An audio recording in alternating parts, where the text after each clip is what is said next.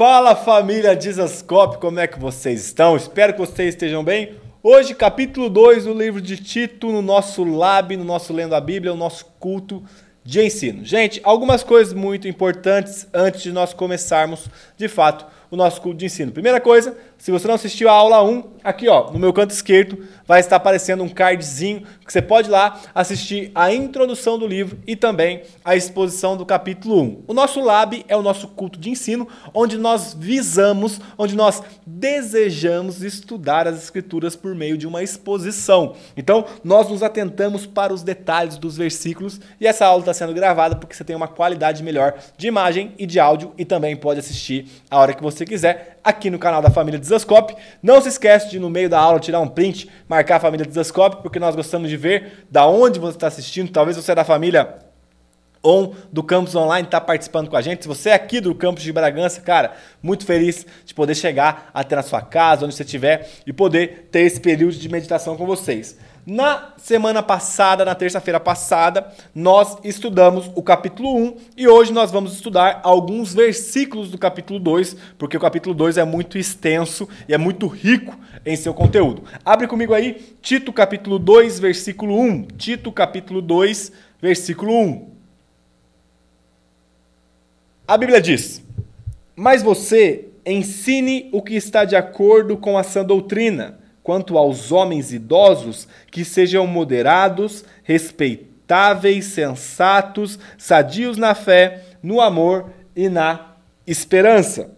Do mesmo modo, quanto às mulheres idosas, que tenham conduta reverente, não sejam caluniadoras, nem escravizadas a muito vinho, que sejam mestras do bem, a fim de instruírem as jovens recém-casadas, a amar o marido e os filhos, a serem sensatas, puras, boas donas de casa, bondosas, sujeitas ao marido, para que a palavra de Deus não seja difamada. Do mesmo modo, quanto aos mais jovens, exorte-os para que em todas as coisas sejam moderados. Seja você mesmo um exemplo de boas obras, linguagem sadia e irrepreensível, para que o adversário seja envergonhado, não tendo nada de mal a dizer a nosso respeito.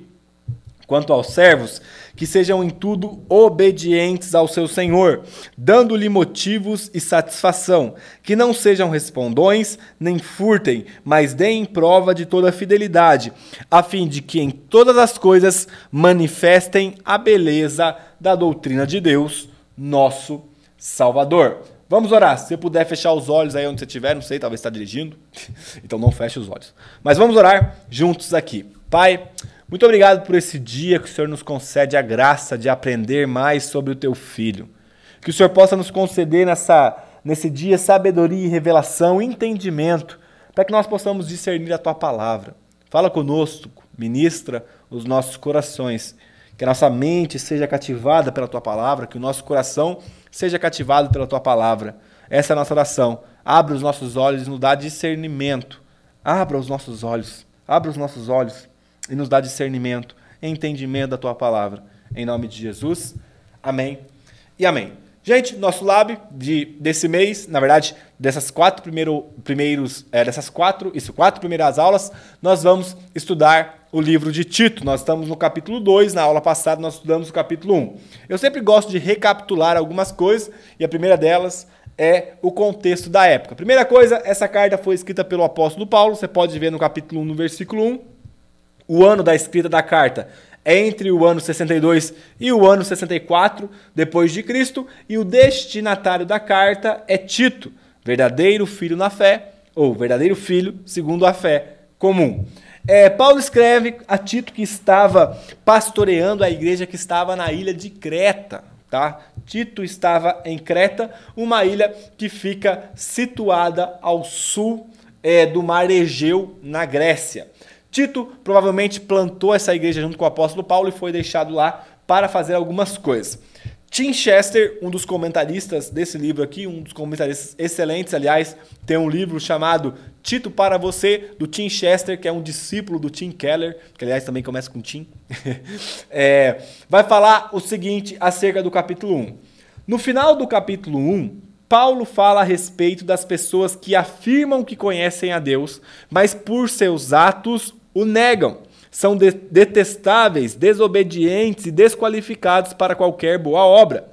Ele começa o capítulo 2 dizendo: Você, porém, ou então, quanto a você. O capítulo 2 define o que Tito tem de fazer em contraste com a atitude dos mestres teimosos e hipócritas, mencionados no capítulo 1, versículo 10 até o 16.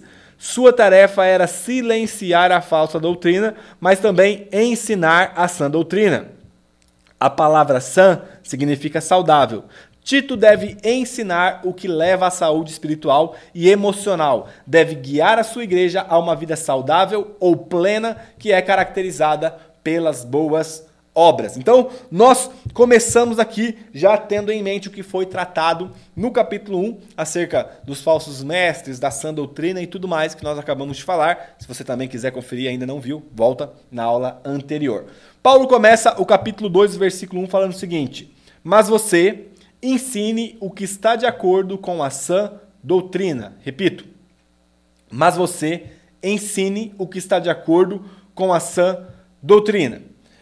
É muito interessante que Paulo está construindo aqui, é, é, é, é, ou está, na verdade, fundamentando, está continuando a plantação de uma igreja. E Paulo começa a dar peças essenciais para o seu discípulo Tito acerca dessa plantação. E o que ele chama a atenção de Tito aqui é da necessidade de se continuar no ensino, na, na fundamentação da sã doutrina. Paulo está falando: olha, Tito, presta atenção, foca no ensino saudável, foca no evangelho verdadeiro, porque isso vai pautar, isso vai fundamentar todo o seu estilo de vida. Tendo a sã doutrina da palavra de Deus como base orientadora, então Paulo começa a dar alguns passos práticos, algumas faixas etárias da igreja que compunha então essa igreja a qual Tito pastoreava em Creta, tendo em mente que a sã doutrina, o ensino correto, o verdadeiro evangelho é a base para qualquer tipo de aconselhamento ou então construção da vida de um discípulo. Discípulo, perdão. Paulo começa falando então no versículo 2 até o versículo 5. Abre comigo aí, Tito 2, é, do 2 ao 5. Quanto aos homens idosos, que sejam moderados, respeitáveis, sensatos, sadios na fé, no amor e na esperança. Do mesmo modo, quanto às mulheres idosas que tenham conduta reverente, não sejam caluniadoras, nem escravizadas a muito vinho, que sejam mestras do bem, a fim de instruírem jovens recém-casadas a amar o marido e os filhos, a serem sensatas, puras, boas donas de casa, bondosas, sujeitas ao marido, para que a palavra de Deus não seja difamada. E é muito interessante que Paulo começa a, a instrução, a orientação de trás para frente, né? Dos mais idosos para os mais novos, e não dos, do, dos mais novos pra, para os mais idosos. E ele começa falando com os homens idosos. E olha que interessante que Paulo vai trazer algumas características muito importantes. Primeiro, quanto aos homens idosos, que sejam moderados. Isto é, que tenha moderação, que sejam equilibrados, não pessimistas, não, pessimistas, não rabugentos, não tenha a mentalidade da, daquela aquela mentalidade, esse negócio não vai dar certo, eu já tentei. Mas que seja alguém equilibrado, moderado, cuidadoso, ponderado, que seja respeitável, isto é, que tenha um caráter honrável, alguém que pode ser copiado. Gente, o Igor Miguel, ele fala uma coisa no seu livro chamado Escola do, Escola do Messias, Escola do Messias, ele fala o seguinte: a igreja é uma comunidade epistemológica. Olha que frase bonita. A igreja é uma comunidade epistemológica. Epistemologia é a teoria do conhecimento. O que Igor Miguel está querendo dizer é o seguinte: a igreja é um lugar de se conhecer, a igreja é um lugar de se aprender, a igreja é um lugar de conhecimento. Então, nós precisamos ter em mente que você, talvez que é um homem já idoso, você que é um homem mais velho, você é alguém que foi chamado e vocacionado pela sua experiência de vida a ensinar os mais novos. A não ser alguém desequilibrado, alguém que não tem respeito, alguém insensato. Pelo contrário, um homem que é equilibrado, que não é pessimista, um homem que tem um caráter honrável, um homem sensato que freia os seus próprios desejos e impulsos, um homem sadio na fé. Sabe? Não alguém que aposentou do evangelho, até porque não tem como. Você é idoso, você idoso, você é homem mais velho, que é maduro, que pode nos ensinar. Eu me coloco como homem mais novo, porque eu sou novo, tenho 27. Mas você que está talvez numa faixa etária mais acima, que tem já uma maturidade de vida, é responsável por nos ensinar como jovens. Sabe? Você tem essa responsabilidade de ser moderado, respeitável, sensato, sadio na fé, no amor, na esperança. Então, na perseverança, perdão, no amor e na perseverança, você tem que olhar para a gente, homens mais novos, com com um olhar paternal, com um olhar de ensino. E Paulo continua falando: olha, é responsabilidade dos idosos ser essas pessoas que vão ensinar os mais novos, mas ele também fala às mulheres mais velhas, quanto às mulheres idosas, que tenham conduta reverente, não sejam caluniadoras, nem escravizadas a muito vinho, que sejam mestras do bem, a fim de instruírem as jovens recém-casadas a amar o marido e os filhos, a serem sensatas, puras donas de casa, bondosas, sujeitas ao marido. Gente, um dia eu estava na casa do meu sogro, e aí tem um vizinho lá, é um é senhor, um senhor, um vizinho assim, e um senhorzão bem, sabe aquele senhorzão bem. É, é, é, que fala alto assim e tal, grita na rua. E, e, aí ele tava falando assim: ah, essa geração, essa geração mais nova, eu, eu sentado na, na, na, sacada do meu sogro, assim, né? Na, na, casa do meu sogro, e ele falando, o vizinho falando do lado. Essa geração mais nova é muito mole.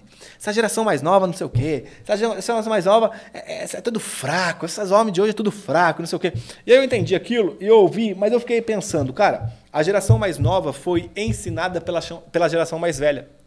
E talvez em partes nós temos responsabilidade, sim, em sermos uma geração diferente da geração antiga.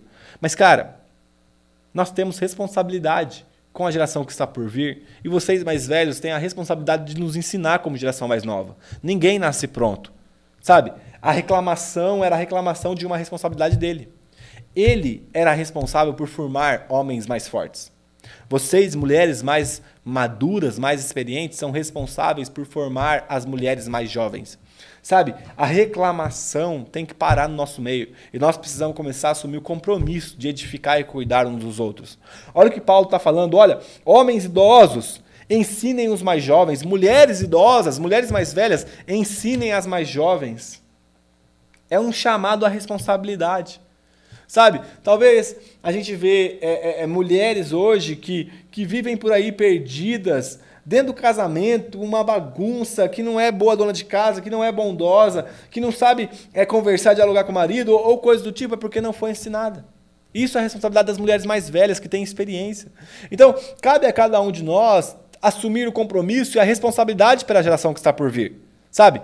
Talvez alguns erros na minha geração, e de fato nós temos muito, mas foi porque não fomos cuidados ou não fomos orientados pela geração mais velha. Então, hoje nós precisamos ter em mente que Paulo está chamando a gente a um compromisso. Se responsabilizem pela geração que está por vir. E é muito interessante que esse cuidado geracional, esse, é, esse cuidado de geração para geração é tão importante que se a gente omitir isso, a palavra de Deus é difamada. Como assim? Olha o texto comigo. Olha o texto comigo. Quanto às mulheres idosas, tenham conduta reverente, não sejam caluniadoras, nem escravizadas a muito vinho, que sejam mestras do bem, a fim de instruírem aos jovens, ou melhor, a fim de instruírem as jovens recém-casadas a amar o marido e os filhos, a serem sensatas, puras, boas donas de casa, bondosas, bondosas sujeitas ao marido, para que a palavra de Deus não seja difamada. O cuidado geracional faz com que a palavra de Deus seja preservada e o descuidado e a omissão, o abandono do cuidado geracional faz com que a palavra de Deus seja difamada. Porque, meu irmão, presta atenção, nós somos uma comunidade que temos responsabilidade uns com os outros, que nos fundamentamos na palavra de Deus. Se nós não cuidamos uns dos outros por meio dessa palavra, nós estamos omitindo a responsabilidade com a próxima geração. Então, talvez você tenha a minha idade, em torno de 27 a 30, 32 anos. Cara, você é responsável pelos jovens. Você é responsável pelos adolescentes. E por vezes a gente olha para a geração, ah, mas não sei o quê, geração tal. Cara, beleza, tá. Problema a gente sabe que nós temos muito. A pergunta é quem vai assumir a responsabilidade de um pai, de uma mãe para ensinar. Então vocês, mulheres mais velhas, mais maduras, mais experientes, assumam um compromisso de formar as mulheres mais novas. Vocês, homens mais maduros, mais experientes, assumam um compromisso de formar homens mais novos, para que nós possamos fazer com que a palavra de Deus seja preservada, cuidada em sua excelência e não difamada por causa da nossa omissão. Paulo continua falando, do mesmo modo quanto aos mais jovens, exorte-os para que em todas as coisas sejam moderados. E é muito interessante que a marca da juventude é a intensidade desenfreada. Eu não sei, provavelmente sim, já participou de algum ministério de jovens? Gente, jovem tem um negócio que, que olha, é, é, é, uma força né, descomunal. Se a gente fala assim, ó, a gente precisa arrastar uma parede da igreja, vamos, vamos, vamos ter que levar a parede né, dois metros para frente. Meu amigo, os jovens vão se virar e vai levar aquilo lá, porque os caras são intensos no trabalho. Agora, essa intensidade, da mesma forma que ela cresce, ela cai. O que Paulo está chamando a responsabilidade dos mais jovens é serem moderados, é serem alguém, é, é serem pessoas temperadas, ponderadas. Em outras palavras, presta atenção, é fracionar a sua intensidade, para que isso se transforme em consistência. Paulo está chamando aqui a, a, responsabilidade do jovem, e presta atenção, a palavra que Paulo usa aqui é exortação. Ele, ele fala, exorta os jovens, exorte-os. E a palavra exortação no dicionário Aurélio, nem é do grego e tal. No dicionário Aurélio, eu amo estudar do grego, mas é porque né, eu fui ver no dicionário Aurélio, que é na nossa língua portuguesa, significa uma convocação firme. O que Paulo está falando é convoca os mais jovens a serem consistentes e não intensos, que vivem vidas de picos. Ah, hoje eu amo a Deus, amanhã eu desviei, meu Deus, não sei o quê. Ah, hoje eu amo a Deus de novo e amanhã, ah, hoje eu tô. Não, não, não, não fraciona a sua identidade, a sua, a sua intensidade, fraciona a sua força para que você crie consistência. Consistência deve ser o nosso foco. E a moderação é muito legal, que a moderação, o equilíbrio, que são sinônimos, é a marca de um sábio. Olha que interessante. Aristóteles vai falar sobre a teoria do meio termo ou a teoria do equilíbrio, que o sábio é aquele que não vive em extremos, mas encontra um equilíbrio, uma linha ponderada a ser seguida. E o que Paulo está chamando para fora nos jovens é a sabedoria. E a sabedoria se vem com o tempo, mas que pode ser desenvolvida no início da nossa caminhada.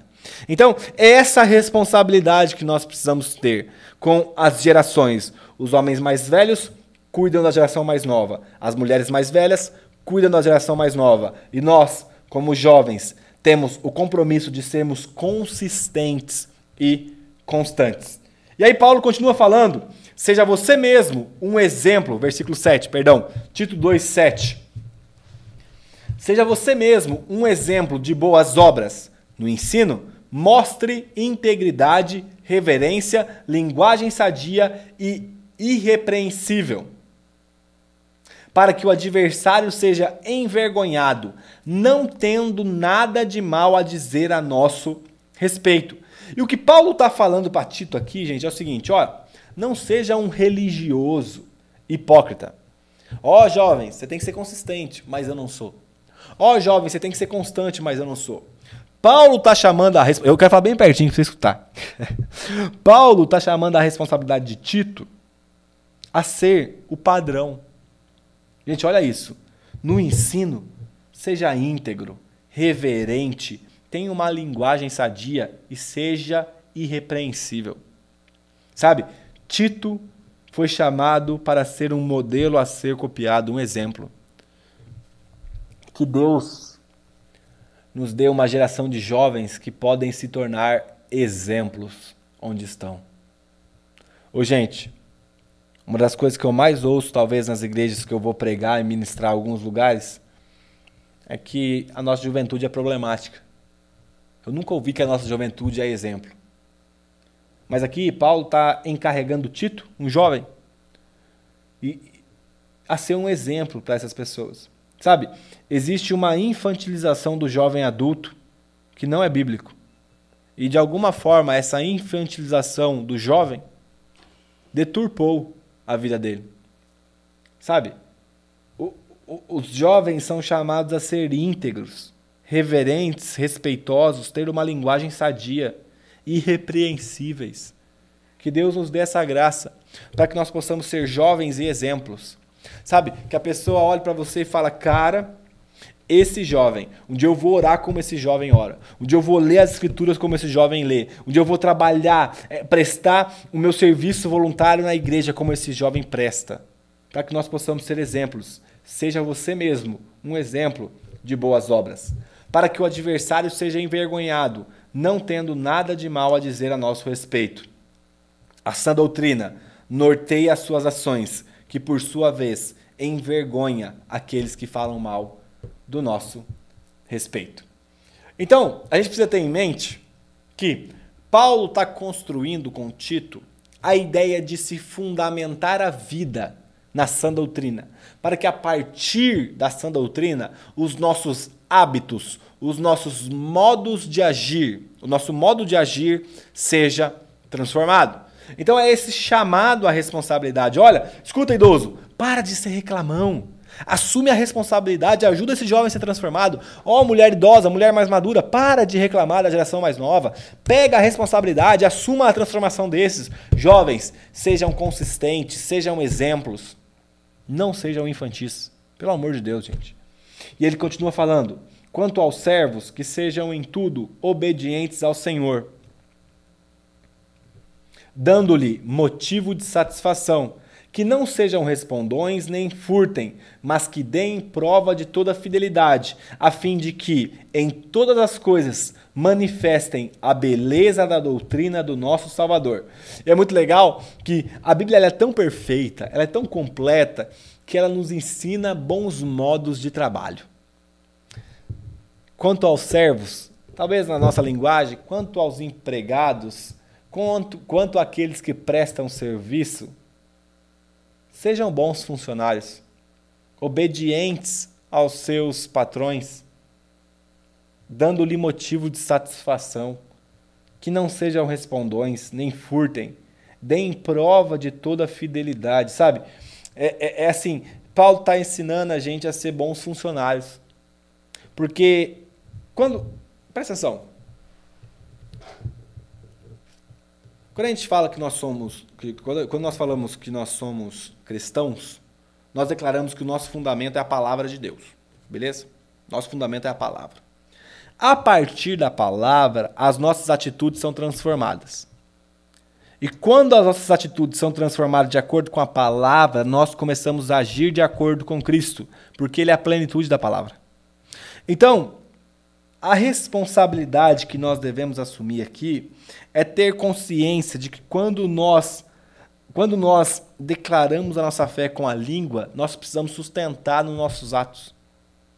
Então, o que Paulo está falando é, gente, sejam bons funcionários, a fim de que em todas as coisas manifestem a beleza da doutrina de Deus, nosso Salvador.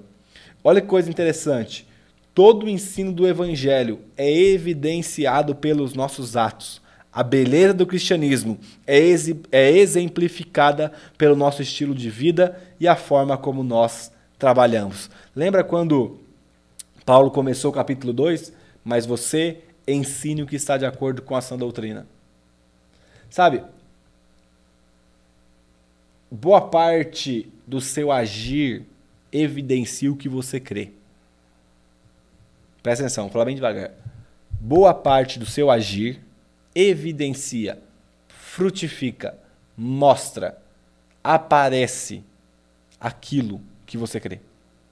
Então, quando nós estamos fundamentados na sã doutrina, nós vamos cultivar essas características de moderação, respeito, sensatez, uma fé saudável, o amor e a perseverança constante e consistente. Nós vamos ser pessoas que são ponderadas, equilibradas, Vamos ser íntegros, reverentes, ter uma linguagem sadia, sermos irrepreensíveis, porque o nosso coração está na palavra. Lembra? Romanos capítulo 12 vai falar que nós somos transformados pela renovação da nossa mente. Então, os nossos padrões mentais, a forma como nós pensamos segundo o mundo é corrompida. Por isso nós precisamos que a palavra de Deus entre no nosso coração e transforme quem nós somos, para que então, a partir disso, a partir da doutrina de Deus, a doutrina da palavra de Deus, nós venhamos manifestar a beleza desse ensino. Olha, vamos ver de novo o final. Olha comigo aí o versículo 8, ou melhor, versículo 9. Quanto aos servos, que sejam em tudo obedientes ao seu Senhor, dando-lhe motivo de satisfação, que não sejam respondões, nem furtem, mas que deem prova de toda fidelidade, a fim de que, tendo como fim a fim de que em todas as coisas manifestem a beleza da doutrina de Deus. Gente, nós somos chamados a manifestar a beleza do ensino correto acerca de Deus. Olha isso, cara. Paulo está falando acerca de um ensino transformativo, acerca de, de um conceito que transforma o nosso modo de agir, que nos leva a ser semelhantes a Cristo, a ser pessoas sensatas a ser jovens moderados, a, ser, a sermos adultos sensatos. Sabe? Talvez, talvez boa parte das, das, dos desequilíbrios da nossa vida vem da não meditação na palavra de Deus. Porque quanto mais nós nos alimentamos disso, mais somos transformados, mais somos gerados à imagem de Cristo Jesus. Hoje nós vamos parar por aqui, no versículo 11. A partir da semana que vem, continuaremos então do versículo 11 do capítulo e também é, é, é, a exposição do capítulo 3. Mas a minha oração, o que eu queria que vocês ficassem com isso no coração é que quanto mais meditarmos, quanto mais nos deleitarmos na palavra, mais seremos transformados em atitude. Eu disse na aula 1, se você não viu, volta lá e assiste, que ideias têm consequências. A forma como nós pensamos vai moldar a forma como nós agimos. Por isso que Paulo está tão preocupado em falar para Tito: Tito, viva uma vida que é fundamentada na sã doutrina. Vida uma vi viva uma vida que é fundamentada no cristianismo verdadeiro. Abandone fábulas, que ele vai falar no capítulo 1, e foque na sã doutrina. E o que Paulo vai falar, e eu termino com isso aqui, gente, é que os falsos mestres fundamentam em fábulas, ao ponto de corromper-se casas inteiras. E o contraponto de Paulo é: enquanto casas são corrompidas pelo falso ensino, você edifique lares pelo verdadeiro ensino. Então, meu irmão, tem uma responsabilidade para a gente aqui que é duas, na verdade. São duas responsabilidades. Primeiro, fundamentar o nosso coração na palavra de Deus. E eu oro para que o Espírito Santo nos dê fome, fome da palavra. Segundo, agir de acordo com aquilo que nós estamos lendo, vendo, entendendo e declarando, e declarando como, como conceito da nossa vida. Que nós possamos ser homens e mulheres que agem de acordo com esse livro, que evidenciam a beleza dessa doutrina esse é o chamado que nós recebemos do Senhor por meio dessa carta de Tito e nós encerramos o capítulo 2, versículo 11. Vamos continuar na semana que vem. Que nós possamos orar para que o Espírito Santo nos transforme. Feche seus olhos comigo aí na sua casa, onde você estiver, e vamos orar. Pai, muito obrigado pela tua palavra. Que assim como Paulo orientou a Tito, inspirado pelo teu Santo Espírito, que nós possamos hoje ser transformados pela sã doutrina nos leva a viver o evangelho verdadeiro, nos leva a ser homens e mulheres que, por meio da prática, por meio da, da, da, vida diária, da rotina, do cotidiano, nós possamos evidenciar, expressar a beleza, a excelência do seu ensino. Essa é a nossa oração, Senhor. Mas nos ajuda o Espírito Santo, porque sozinho nós não conseguimos. Nós necessitamos da tua graça, nós necessitamos da tua transformação nos ajuda, nos dá entendimento. Essa é a nossa oração, em nome de Jesus. Amém. Não se esqueça que esse é o nosso lab, acontece todas as terças às 8 da noite, exclusivamente durante quatro aulas. Vamos estudar o livro de Tito. Semana que vem nós voltamos com o restante e tira um print aí, marca a família Desascope, que nós ficamos muito felizes de ver aqueles que estão estudando com a gente. Se você quiser voltar a assistir o vídeo, fica à vontade, vai ficar disponível aqui no canal da família Desascope. No mais, Deus abençoe vocês. Muito obrigado e é nóis.